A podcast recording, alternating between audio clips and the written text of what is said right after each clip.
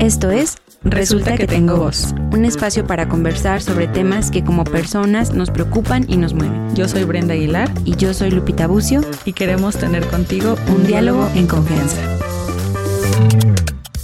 Hola, ¿qué tal? ¿Cómo están el día de hoy? Gracias por escucharnos en un episodio más de Resulta que tengo voz. ¿Qué tal? ¿Emocionada por el tema? Tengo miedo. Hoy es tema de confesiones.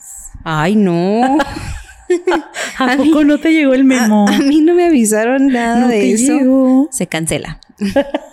No, es que al inicio de, de esta grabación, eh, Lupita me dijo, estoy muy nerviosa por el tema. Y yo, ay, pues ahí le vamos a entrar entonces.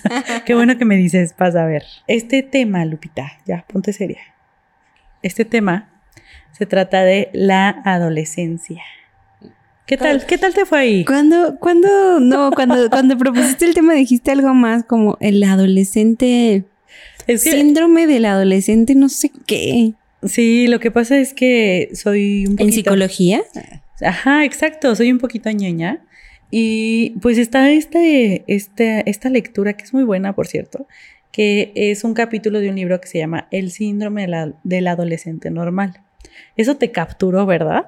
El, al- el, que- concepto te atrapó. Es que tengo un tiempo que la palabra normal me, me da comezón.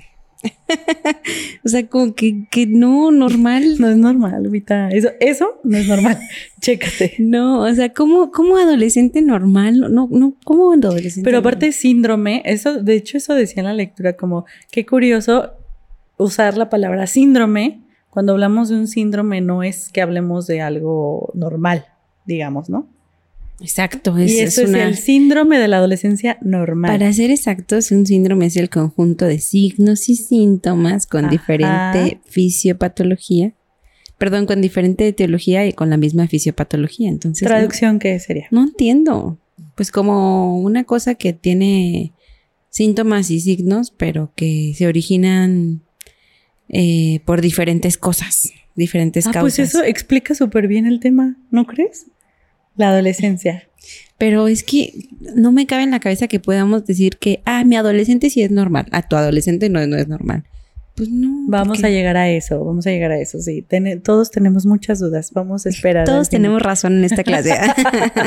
es muy valiosa tu aportación. Pero primero empecemos por la palabra adolescencia. La palabra adolescencia en sí, ¿qué, qué te, qué te mueve a ti? yo, por favor, yo. A ver, mm, Lupita. Es que todos sabemos que, no, pues hasta todos nos dieron un tema de eso en algún momento de la vida y es como el que adolece, el que le hace falta algo. Oye, eso como me... me, me duele. ¿Eso a porque- ti te da comezón? Sí, eso me da comezón, porque se me hace como la, la definición más básica, aburrida. Es como, es como buscar en el diccionario correr. O Dícese. corriendo. La acción de trotar más rápida. Así como cuando te dan la misma palabra, por, por eso se me hace como que, oh, qué flojera. Pero es verdad, o sea, sí, es mucha, es que sí adolecen. Ya hablando en serio. No, no, es que sí es algo como muy común y que si lo proyectas a cómo, al menos yo pensando en cómo fue mi adolescencia, pues no manches. La a- adolecen me parece algo muy corto. ¿Están listos para llorar? Este, en este episodio llamado Mis traumas más complejos. Porque como ya sabemos, para Brenda no es suficiente una hora de, una hora de terapia a, la semana. No, no, no es suficiente. Y ustedes se postularon para escuchar este podcast, así que ánimo. No, la verdad es que, mira, para yo no, no- para mí la adolescencia no fue difícil, pero no significa que, que me sienta orgullosa de ello, porque siento que más bien no me dejé llevar en la adolescencia. O sea, como que, como que yo creí pensar tener todo bajo control porque yo podía, pero eso deja traumas, amigas y amigos. Eso deja. O sea, estuvo, un- fue una adolescencia tranquila. fue una adolescencia tranquila porque la contuve, Exacto. la contuve, no sé. Lo más que pudiste. Lo más que pude, ajá. Y la verdad es que pude, o sea, lo hice muy bien, pero, pero eso me dejó heridas importantes, ¿no? O sea, que, que sigo, O temas. Temas importantes que sigo analizando el día de hoy, ¿no? Entonces, muchas cosas que yo platicaba a lo mejor con mis contemporáneos o a lo mejor en quienes tenían una misma herida y yo la llevaba bastante bien, ¿eh? o sea, era como yo era el yo era el síndrome del adolescente normal. Anormal, a lo mejor. no, o sea, pues fui siempre dedicada a la escuela, llegaba temprano, obedecía. Pues es que eso no es lo, lo, lo común, digamos. Lo común de un adolescente no es estar como que todo esté bien, ¿no? Y que todo esté equilibrado y que no pase nada. A mí... Ok, gracias por exhibirme. a mí, a mí otro, otro ejemplo. a mí esas son las personas que más me, me espantan. ¿no? Que más miedo me dan. de las que más pretendo alejarme de mi vida. No, no, ya entendí por qué no éramos amigas de adolescentes. sí, no, definitivamente. No, este, no, pero es verdad, o sea, cuando yo pienso en la adolescencia o cuando pienso en mi adolescencia, yo creo que fui rebelde, o sea que sí, sí la viví, pero creo que más bien a, mí me contuvieron por miedo a evitar riesgos, que ahora creo que sí pude haber caído en riesgos, sí. O sea, de cierto modo sí, sí me gustó ahora como ya adulta, eh, pues que me hayan contenido así, que me hayan contenido. Ajá. Pero pues no me encantó la forma. Sí, claro. Al final es algo que, de hecho, a mí me encanta cuando he, visto sketch o stand-up de varios comediantes. En uno de, uno de ellos, Sofía Niño de, Rivero, creo que lo dice. Es como los papás en cierto momento de la vida tienen cierto papel, ¿no? De niños tienen que dedicarse a que no se maten porque pues que se aviente, que se caigan, pero de adolescentes también. O sea, adolescentes también tienen que estar como ahí pues con un papel de contención importante, que creo que en la adolescencia obviamente es más difícil porque tiene que ver con situaciones de inteligencia emocional, de cómo lo dices, de justo de la contención, de cómo se hace la contención y de otros muchos temas, o sea, que en la adolescencia es justo cuando se tiene que empezar a hablar de sexualidad. ¿Desde antes se tiene que hablar de sexualidad? Sí, tienes razón, pero eh, eh, a lo mejor con el, con el enfoque de sexualidad de pareja, porque desde antes de niños eh, se habla de sexualidad eh, de la sexualidad de sus cuerpos, del conocerse sus cuerpos, del cómo se llaman, del cómo se identifican, del cómo se lo que sea. Mm, si me equivoqué, me faltó el, sexualidad con alguien, ¿no? O a lo mejor el, el, por ejemplo, empezar vida sexual activa o el uso de métodos de planificación familiar o el uso de eh, métodos para prevenir una enfermedad de transmisión sexual o la simple, el simple hecho de empezar relaciones afectivas o sexoafectivas. O sea, como que pues creo que es el plus o el agregado de lo que ya se habla de sexualidad antes. Y como además tenemos y seguimos teniendo mucho el tabú de todos estos temas, pues se tiende a en vez de contener, controlar. Entonces sí hay una diferencia entre contener y controlar. Y porque el controlar es como desde, desde mi estereotipo, desde mi perspectiva y desde mi, bueno, que como papá. Desde mi historia, desde mi vivencia, desde lo que yo veo afuera que a ti te va a hacer mal y que prefiero que no tengas que pasar por eso, porque obviamente quien quisiera ver a, un ser querido pasar por una dificultad, pero que también puede dejar huecos o puede dejar conflictos ahí como de, de, temas no resueltos, ¿no? Entonces, sí, yo creo que sí es parte de, y también pues porque hay como una brecha generacional bien intensa, entonces habrá cosas que en este momento igual lo, lo veíamos Ahora, por ejemplo, con lo de tatuajes, o hace poquito que creo que te mencioné de Carlos Vallarta, ¿no? Que decía, o, lo dijo mi esposo sobre los, los liberales de ahora serán los contemporáneos del mañana. Entonces, aunque ahorita nosotros nos sintamos súper cool y las más chaborrucas del mundo, que sí somos, eh, eh, seguramente para nuestros hijas o hijos, eh, pues vamos a ser los más nefastos y y no van a querer estar ahí con nosotros, ¿no? Lupita ya está triste. Todavía ni empezamos, Lupita ya está triste. Qué duro. Entonces, ¿tú crees que, que, hay temas centrales, o sea, en esto de la adolescencia? O sea, sí, temas centrales en cuanto a ver. Digo, la rebeldía puede ser en un montón de cosas, ¿no? O sea, sí. puedes rebelarte en las normas de casa, pero puedes rebelarte también en las normas de la escuela, pero puedes rebelarte también en hasta hábitos, ¿no? O sea, pero ¿crees que hay puntos centrales como, por ejemplo, puntos centrales que pueden ser decisivos en el desarrollo del adolescente, no sé, sexualidad, eh, sí, pues justamente es esto, el síndrome del adolescente normal. Oh. Yo dije que no sabía nada del tema y que venía a aprender. Sí, sí, sí. Y, déjame, te lo digo aquí tal cual porque no me quiero saltar ninguno. Y dice el artículo. Ah. Artículo, página número. Eh, prepárense. Soy así, soy así de nefasta. Em, ya nombraste una, sí, la sexualidad es uno de los temas que está ahí como más, mucho más em, al pendiente y no porque, repitamos esto, no porque la sexualidad no se viva antes o no se tenga que hablar antes, pero se habla de otra forma. Yo quiero recordar que en una ocasión alguna de nuestras escuchas nos, nos escribía un mensajito en redes sobre hablar de cómo hablarle a un adolescente de sexualidad. Y es que creo que seguramente ahorita lo, va a complementar Brenda. Eh, una de las grandes claves de saber cómo hablarle a un adolescente de sexualidad es que no le empieces a hablar al adolescente de sexualidad, que le hables desde que es un niño, o sea, niña, de, de, que la sexualidad sea parte del día a día de los cuerpos, porque pues todos los cuerpos tienen genitales y pues todos los cuerpos van a tener partes desnudas, pero que también así como en su momento cada etapa tiene, eh, como empiezan a decir, las partes de la cara, las partes de sus manos, sus piernas, también identificar sus genitales y si tienen dudas, porque la gran mayoría de las veces va a haber dudas, y si no las hay, también eh, enseñarlo, ¿no? No necesariamente en la adolescencia, pero sí creo que en la adolescencia es un reto, o sea... Todo es un reto, sí, eso es verdad, todo es un reto. Eh, y como decías esto de la sexualidad, me parece que una de las cosas precisamente es que si tú quieres hablar con la persona sobre cualquier tema y nunca han hablado sobre eso, pues evidentemente va a ser incómodo, ¿no? O sea, eh, sobre todo con alguien que es como tan cercano a ti. Y sí, sí tiene que ver con, con, las partes del cuerpo, pero también tiene que ver con el placer, también tiene que ver con los orgasmos, también tiene que ver con... Tiene que ver incluso con cómo se conocen entre ellas. La masturbación, ¿o qué decías? Sí, o sea, como, como lo que conozco de mí y lo que conozco de mi mamá, por ejemplo, y cómo sé que vamos a llevar un, diálogo, ¿no? O sea, que a lo mejor, y es a lo que voy, que puede, puede darle el, el mayor reto al hablar de estos temas, es que muchas veces incluso ni siquiera se hablan de otros temas, ¿no? Ajá, sí.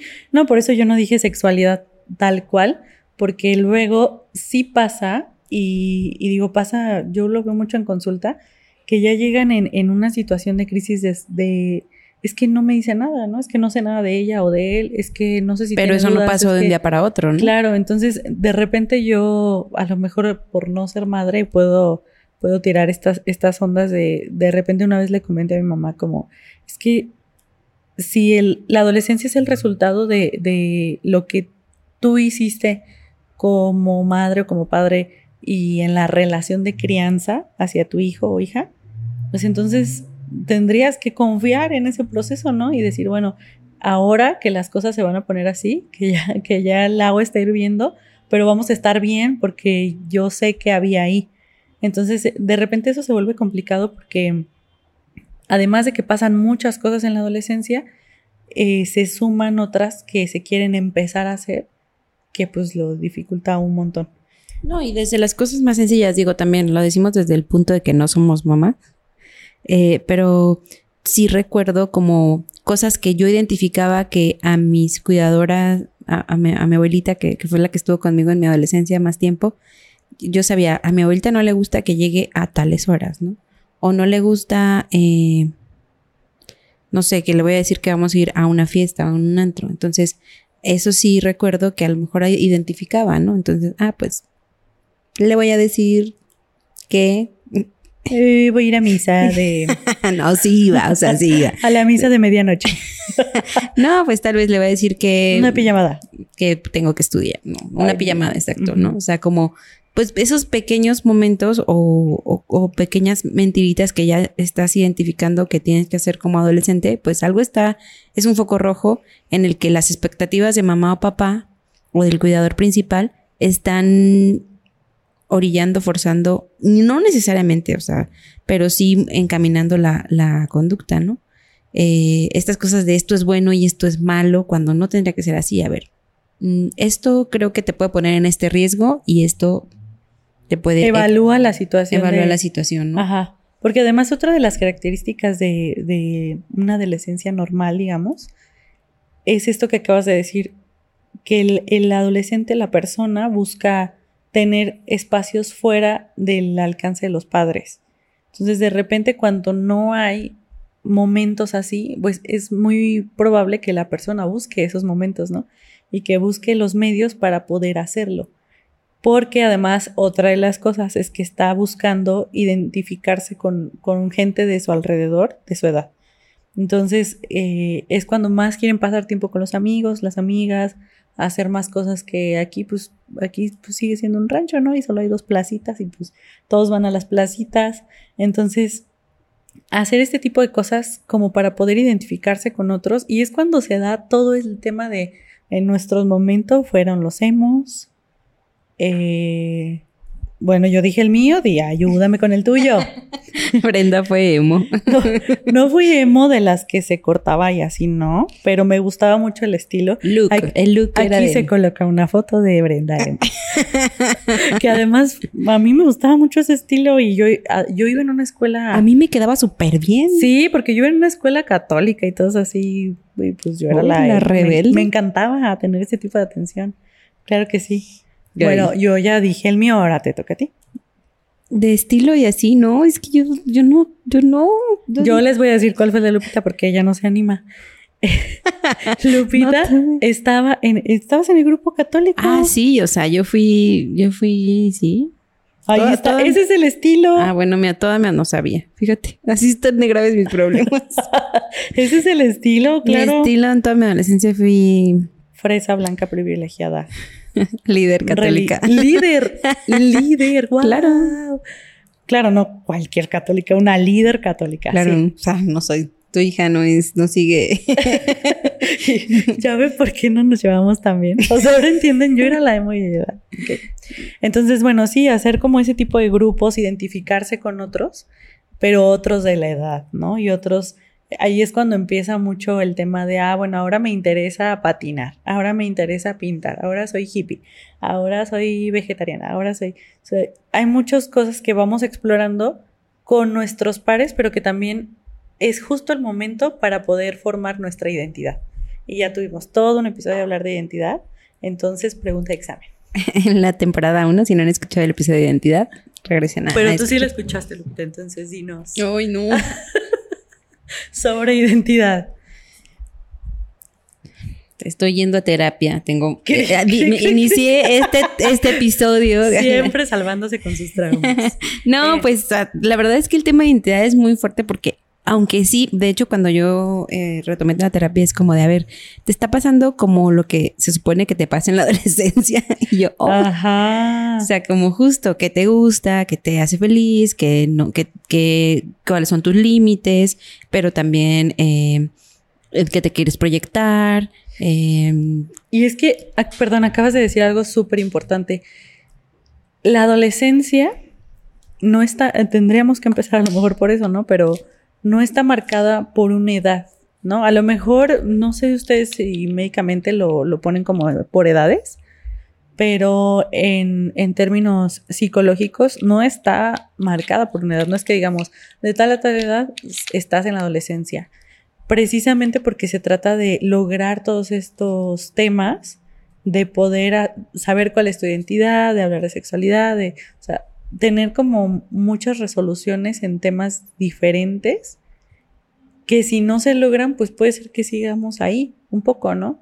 O puede ser que también, por, por ejemplo, por la cultura, es muy diferente nuestra cultura, que todavía hasta los 30 o mucho más podemos seguir viviendo en casa de nuestros padres y no está mal visto, ¿no? O sea, eh, porque nos apoyamos mucho como por el tema económico, por la parte laboral, el acompañamiento. Porque todavía está este tema de que te vas, por ejemplo, con mujeres, desafortunadamente todavía está el tema de te vas hasta que te casas. O sea, hay, muchas cosas así. Pero si pensamos en Estados Unidos, pues allá es como cumple cierta edad y ya te vas, te vas a la universidad y te vas. Ya te vuelves un, un adulto, digamos, ¿no? Entonces tienes que hacer otras cosas y tu, tu entorno te promueve a hacer eso. Entonces, por un lado, hay que tomar en cuenta que hay que resolver ciertos temas en la adolescencia y que también va a depender de tu cultura. pero puede ser que sigamos siendo unos señores grandes y, todavía estemos ahí como averiguando cosas, ¿no? Sí, o que gran parte de lo que de lo que tengas que seguir definiendo, eh, incluso pensaras que se trataba de algo y resulta que no era tan tuyo, ¿no? O sea, yo siento que a mí me pasó un poquito eso, ¿no? O sea, en un punto en el que eh, sí siempre siempre fui la que estudiaba y buenas calificaciones y llegaba temprano y haciendo todo bien, haciendo todo bien. Y justo cuando salgo a estudiar fuera, era como, oh, el mundo. Y ya tenía 24 años, ¿no? Que también creo que tiene que ver un poco con la profesión. Sí, como que es mucho tiempo estudiando y sigues ahí en la etapa de estudiante, estudiante y... Pues, sí, no alcanza a desarrollar como muchas otras situaciones. Creo que eso es algo muy importante que rescato en el sentido de que Claro que lo estamos hablando de la adolescencia porque aparte en ese es como un explotar de hasta cosas hormonales, cosas que de, sentimientos, de liberación eh, en cuanto a esta orientación sexual, identidad de género, todo, todo lo que ya en su momento hemos platicado, pero que no es porque, justo como dice Brenda, no, no es porque ya, o sea, médicamente, pues para incluso, no sé, referirnos a notas o tal, es paciente, adolescente, mujer o tal, médicamente lo consideramos de los 10 a los 19 años, ¿no? Pero pues emocionalmente sí creo que... Que hay otros... Que hay otros parámetros. Otras formas Tengo de otros datos. Ajá. Bueno, entonces ya también hablaste de otra característica importante que es como esas constantes fluctuaciones de humor, cambios de humor muy drásticos, que incluso yo, como sabes, yo atiendo adolescentes. A mí me encanta atender adolescentes.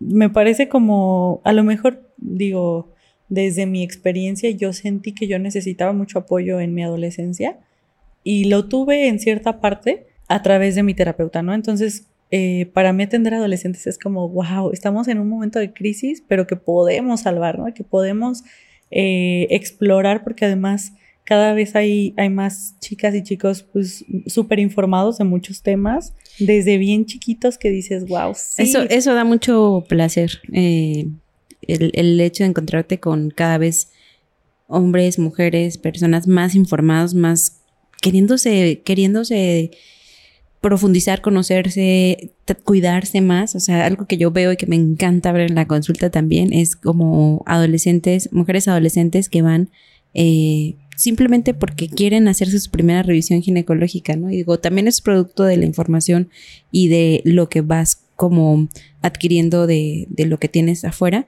Eh, y, me encanta cuando van con, su, con, con, alguien que las acompaña y que, y que, y que puede ser mamá, puede ser a veces una hermana, puede ser, pero me encanta cuando van así acompañadas y a cuando van solitas que se sienten hasta que toman confianza pareciera que, que, están haciendo algo escondido, algo como que prohibido. Prohibido, ¿no? Entonces, digo, me encanta que se empiece a hacer cada vez más, eh, pero sí es parte de esta gran conciencia que, que, tienen ahora muchas, muchas generaciones, ¿no? Sí. Ahora sí está súper bien la información, pero deposítalo en una persona que tiene cambios abruptos de humor. Peligro. Por, mencionar una cosa.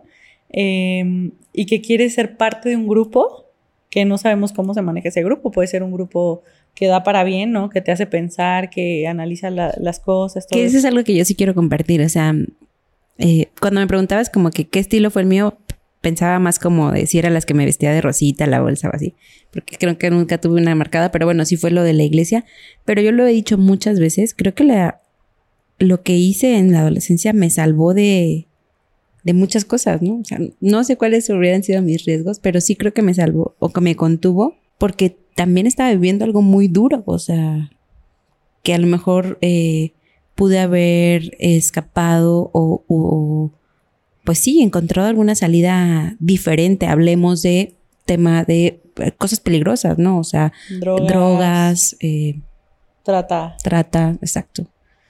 No sé, embarazo adolescente que no es que te, no es que te grave, pero digo que a lo mejor no, era, no estaba en mis planes, ¿no? Enfermedades. Enfermedades, exactamente, ¿no? O sea, yo creo que me salvó. Ahora creo que lo estoy trabajando, pero, pero en su momento, la verdad es que en su momento yo me sentía con madres. O sea, yo dije, ya la hice, o sea, ya tengo 20 y ya. Y ya, todo, y todo bien. Ya vi la, allá la luz al final del túnel. y era otro, y era otro túnel. Pero ya lo estoy retomando.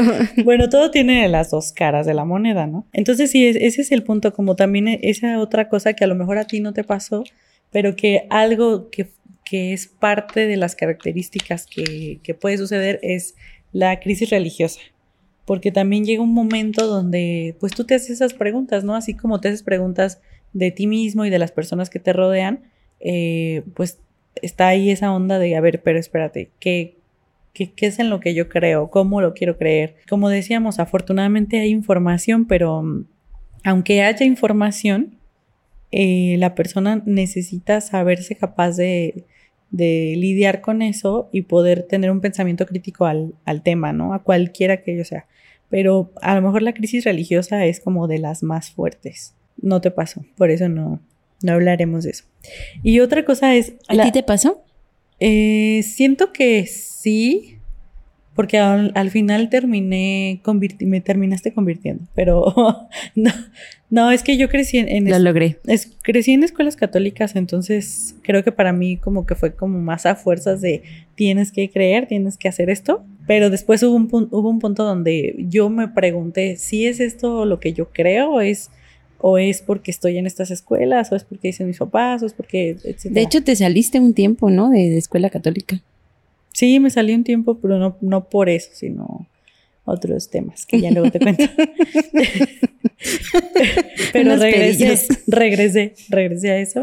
Pero sí, sí está como la parte de Cuando se salió Brenda de la escuela católica decía, nadie me dice que haga nada. O sea, de pronto se, o sea, de pronto tengo clases y si o sea, si no voy, no, nadie me dice nada. Mira, decirles que yo era la, jefa de grupo. Por la, la rebelde de, la, de, la, escuela católica era la jefa de grupo. Exacto. Y muchachos, ya, ya, ya vengan. Ya llegó el maestro. Ya llegó el maestro. que están aquí. Por eso regresó, o sea, ese es su nivel. Porque estoy tren... Mm, yo quería decir en lo que estaba trabajando yo. Pero gracias, Epita. Otro de los temas es que está la desubicación temporal. Esto a mí me asombró. Porque es como con los niños o las niñas que te dicen, ayer voy a ir al parque, que te quedas como, faltan tres minutos y se les hace una hora eterna. ¿Te ha pasado? Eh, con los adolescentes funciona un poco igual y se puede notar un poco con los proyectos, por ejemplo. Porque dicen, no, pues las tareas te lo dejan durante tres semanas, tengo muchísimo tiempo. ¿No te has dado cuenta que conforme vamos creciendo sentimos que el tiempo pasa más rápido? Sí, esa parte la odio. Yo me, encantaba decir, ¡ay, faltan cuatro meses para Navidad! Y así, wow, no, no, todavía. Y ahora ya pasó una. Y ahora ya, va otra. Ajá. Entonces es parte de esa desubicación temporal que en la adolescencia pasa todo muy lento, todo muy lento, o que de repente no alcanzas a, distinguir eh, cómo va pasando el tiempo. Es, es suena súper raro. Porque, o yo me acuerdo, yo de algo que me queda muy claro es como de, no sé, creo que en la prepa ya como, la, vamos a hacer una bienvenida o en la, facultad y yo decir, ah, vamos, el viernes voy a tener una fiesta, este, o sea, dos horas antes estaba arreglándome, me arreglaba con toda la calma y no sé qué, y ahora vamos a tener una fiesta de, uy, no, llegamos diez minutos antes, vámonos. O sea, como que tantas cosas que tienes, pues digo, tiene que ver con lo que tienes que hacer y que estás haciendo más, más ocupado y tal, pero de todos modos, todo, todo cursaba más, no sé, más... Como más, pero también como más en el presente, ¿no crees? Sí, como más en el presente, total, totalmente. Hoy sí es cierto. Eso es algo muy consciente. Eso no lo debimos perder. es que también la adultez te pega y pues ya no, no hay chance de o te tienes que dar chance, así como hablábamos de mindfulness, eh, te tienes que dar chance de hacer esos momentos presentes. Pero sí creo que en la adolescencia, pues ¿en qué momento vas a estar pensando? Digo, sí. ¿Qué te preocupa? Otra vez. Ajá, llegamos al punto de, ¿a ti qué te puede preocupar, mijito? Tú nada más tienes que ir a la escuela. Pero también hablamos de los privilegios que nosotros tenemos y que sabemos que hay adolescencias que o se saltaron o se pasaron diferente, digamos, pensando por ejemplo en, la generación de nuestras abuelas o bisabuelas, tatarabuelas, donde era como que ya, eh, ya creciste un poquito, ya te puedes casar, ¿no?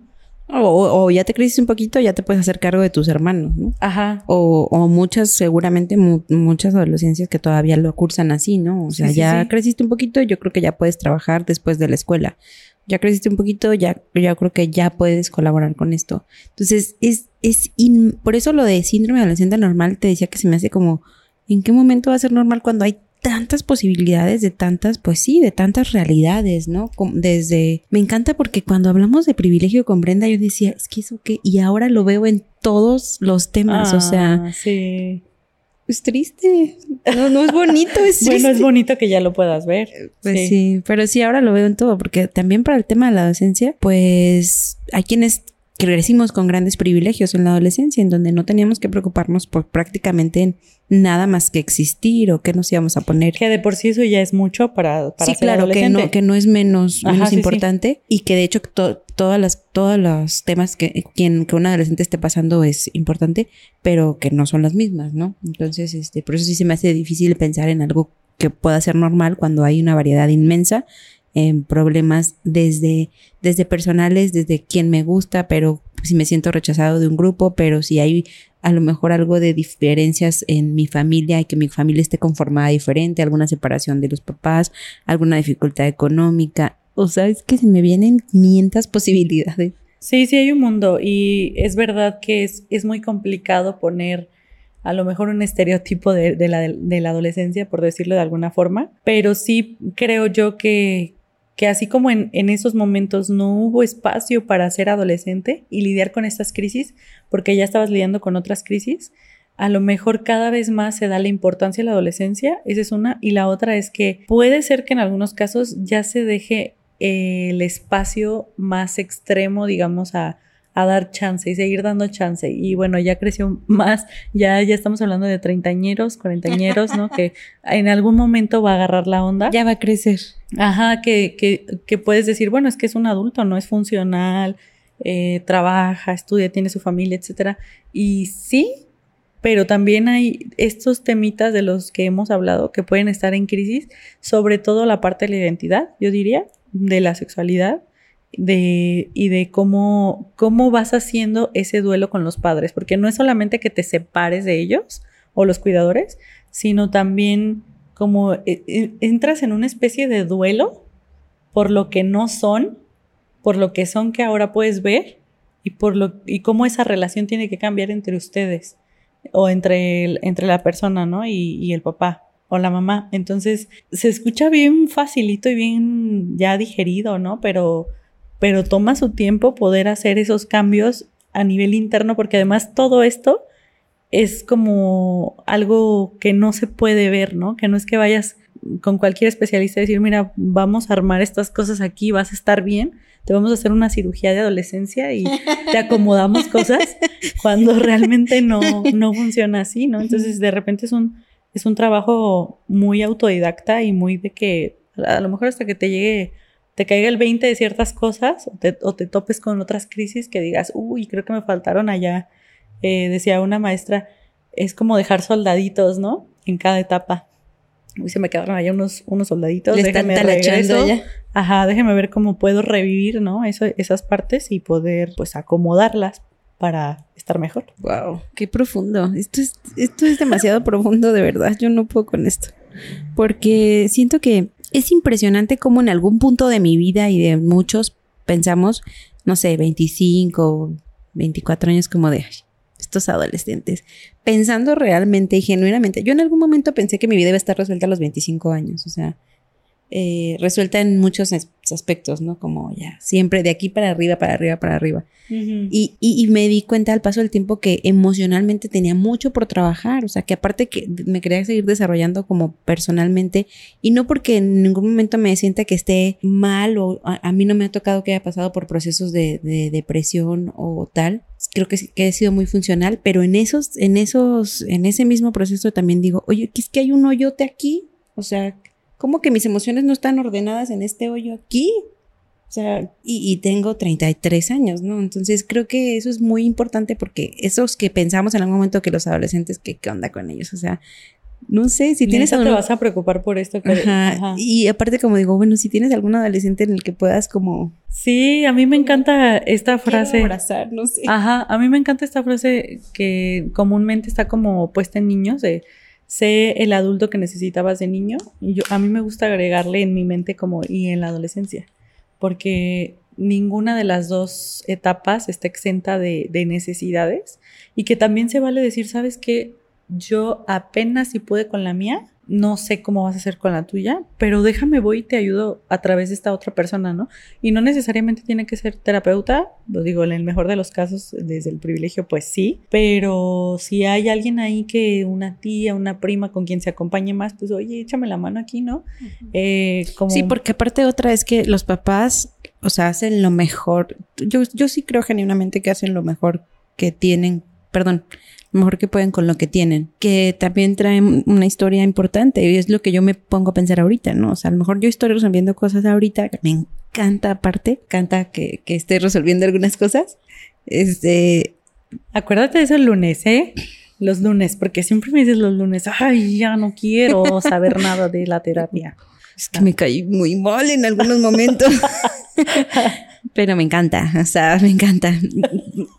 Pero a lo que voy es que, o sea, a lo mejor si ahorita yo tuviera ya un pequeñito o pequeñita de 3, de 4 años, todo lo que es cosas que yo hubiera pasado, ¿no? Desde mis carencias, desde mis... Y que iba a estar bien, también iba a estar, o sea, creo que no puedes abarcarlo todo. Y puede ser, tampoco ser perfecto, por eso también creo que los, los que acompañan, los cuidadores, los papás, este, que acompañan a un adolescente, pues también hacen lo que pueden desde, desde lo que tienen y, y que también ese puede ser una gran idea para trabajar lo que nos pudiera haber faltado de estas crisis, ¿no? O sea, sí, sí, sí, porque además si las tienes ahí reflejadas en tu hijo o en tu hija, pues es un buen momento para también tomar acción en lo que puedes hacer y por otro lado, pues darle chance a, la persona que vaya lidiando con cómo pueda lidiar con eso, con el acompañamiento o en solitario o desde, desde tu trinchera, como puedas hacer para, para poder apoyar. Y yo no tengo hijos, pero he escuchado un montón en algunos eh, también podcasts de, mujeres eh, que son mamás, como que el, el hecho de tener hijos las confrontó con muchas situaciones que no estaban resueltas, ¿no? Entonces, está bien padre saber que puedes identificarlas y que nunca es tarde para trabajarlas. Y a mí me queda claro que, y yo lo he dicho, creo que lo he dicho en otras, en otros episodios, yo pretendo hacer dos fondos de ahorro, uno para estudios, etcétera, si, si es que eso quiere mi hijo o mi hija, pero también tendré otro fondo para terapia. Y sé que llegará un momento en el que quiera, espero también, que quiera asistir a terapia y que pueda quejarse allá de su mamá terapeuta, que no, que sabiendo estas cosas, 15 años después tal vez tenga un podcast y les diga, ¿se acuerdan de eso? No, déjenme les cuento. Resulta que ahora me llamó el terapeuta.